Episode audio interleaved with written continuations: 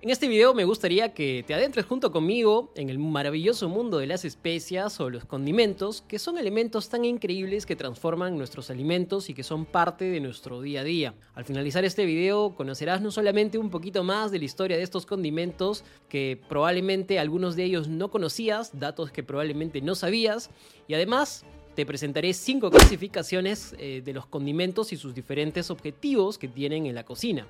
Si te gustan estos temas, no te olvides de dejar un like, de compartir, de comentar, que eso va a ayudar muchísimo al canal y a este podcast a seguir creciendo, a seguir ganando cada vez más adeptos que estén interesados por estos temas.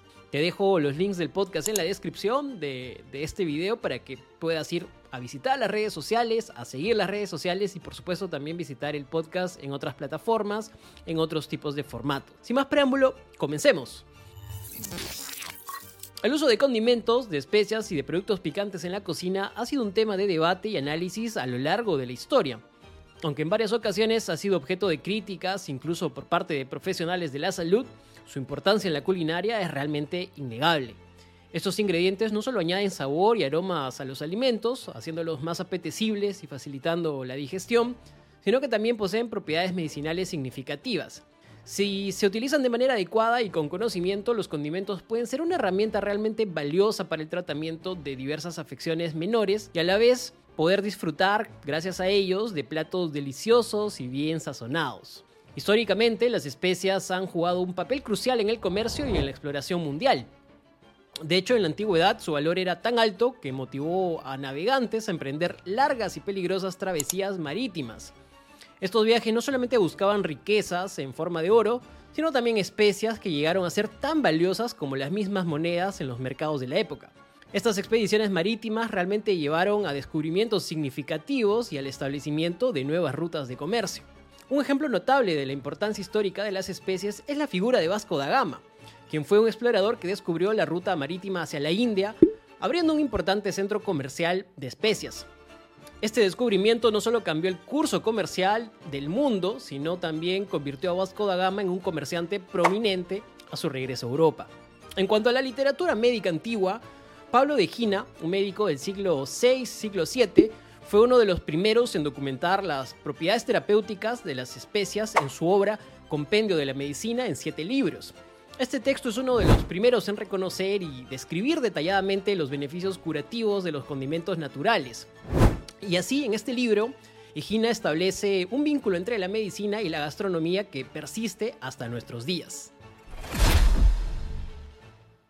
La percepción general sobre las especias y condimentos es que su función principal es ocultar o alterar el sabor original de los alimentos, proporcionando aromas agradables a platos que de otra forma podrían carecer de estos aromas y estos sabores. Esta visión a menudo lleva a la gente a preferir la combinación de diferentes alimentos en lugar de usar especias, creando mezclas complejas y sofisticadas con nombres igualmente exóticos.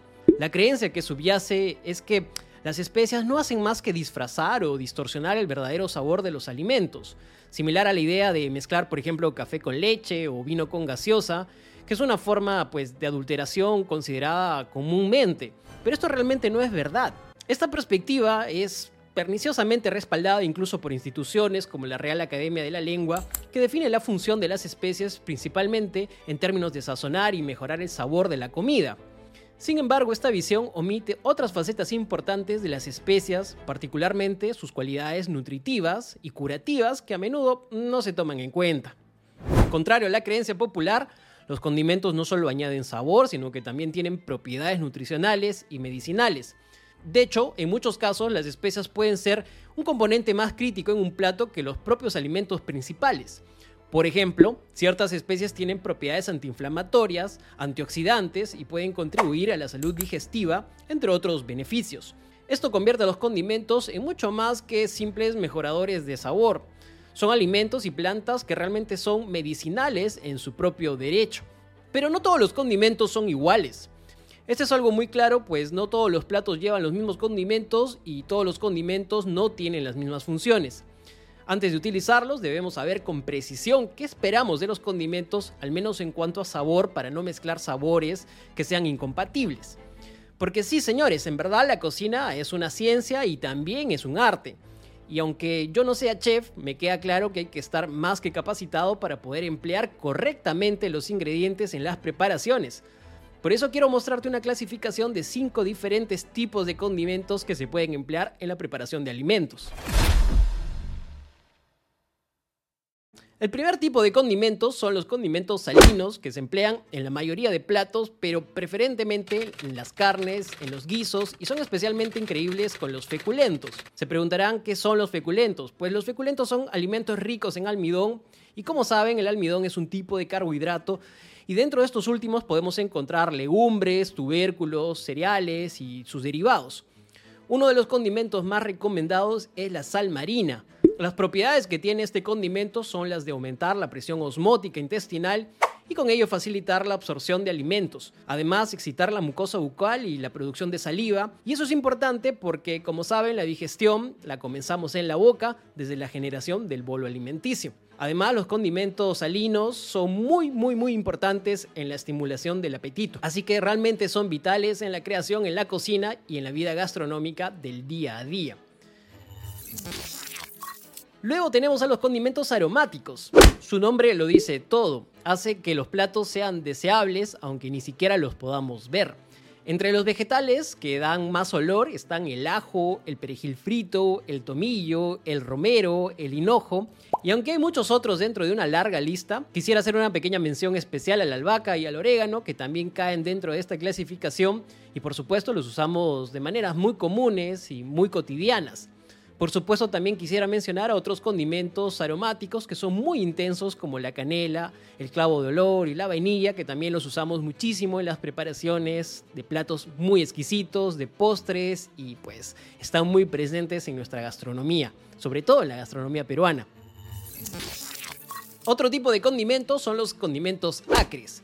Estos condimentos tienen un sabor muy enérgico y son elementos muy preferidos para quienes tienen un estómago bastante resistente. Con el efecto más intenso podemos, por ejemplo, encontrar la pimienta o al quión y también a la mostaza. Mientras que de efecto medio están, por ejemplo, el ajo y los rábanos silvestres. Y en el caso del ajo también cae dentro de esta clasificación y hay algo que quiero que tengan bien claro, es que los condimentos pueden caer en varias clasificaciones, pues hay algunos que son tan funcionales que pueden servir a múltiples propósitos. Y entre los más suaves, por decirlo de alguna manera, está la cebolla, el poro, las alcaparras. Luego, siguiendo esta clasificación, tenemos a los condimentos ácidos. Los condimentos ácidos son muy interesantes, pues tienen una función interesante que es la de calmar la sed. Y además se emplea mayormente en platos frescos y asociados a climas veraniegos. Si piensan en el ceviche, por ejemplo, automáticamente podrán ver y relacionar condimentos ácidos presentes en este gran plato nacional, y los más populares pues son el limón y el vinagre, pero hay una serie larga de cítricos que están dentro de esta clasificación. Finalmente tenemos los condimentos grasos. Los condimentos grasos son importantes porque favorecen la ingestión de alimentos secos y en este grupo podemos encontrar a los aceites, a las nueces, los manís y otros frutos secos. En esta misma línea también podemos encontrar las almendras, la mantequilla y la margarina, pero también podemos incluir a la manteca de cerdo y otros elementos grasos que generan un buen sabor en las comidas. Los ingredientes que, se clasifican dentro de los condimentos grasos ayudan a generar reacciones químicas interesantes en la preparación de alimentos y son necesarios para la cocina. Bueno, todos son necesarios.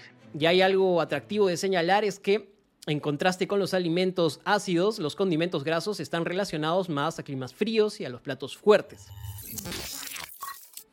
Como verán, señores, señoras, los condimentos son la piedra angular de nuestra alimentación y no deben ser considerados dañinos. Si es verdad que el abuso y el exceso y el uso de condimentos en las comidas puede ser no muy saludable, pero ya hemos repetido hasta el cansancio en este podcast que todo exceso es dañino, incluso lo más bueno se puede tornar malo. A nivel de análisis personal, y aunque es obvio, creo que lo que hace interesante a nuestra comida peruana es la combinación maravillosa de condimentos y el uso preciso que le hemos dado a cada uno de estos en nuestros platos. Y por supuesto tenemos que agradecer la presencia de ingredientes tan increíbles como los ajíes y un sinfín de hierbas que nos ha provisto nuestra tierra bendita. Gracias Perú, gracias por esta tierra maravillosa y estos alimentos increíbles. Bueno, eso ha sido todo el video, espero que te haya gustado No te olvides de dejarle like, de suscribirte, de seguir este podcast, de seguir apoyando. Espero que te haya gustado todo este contenido y pues nos vemos más adelante a disfrutar las fechas que se vienen y la semana que se viene con todo. Un abrazo.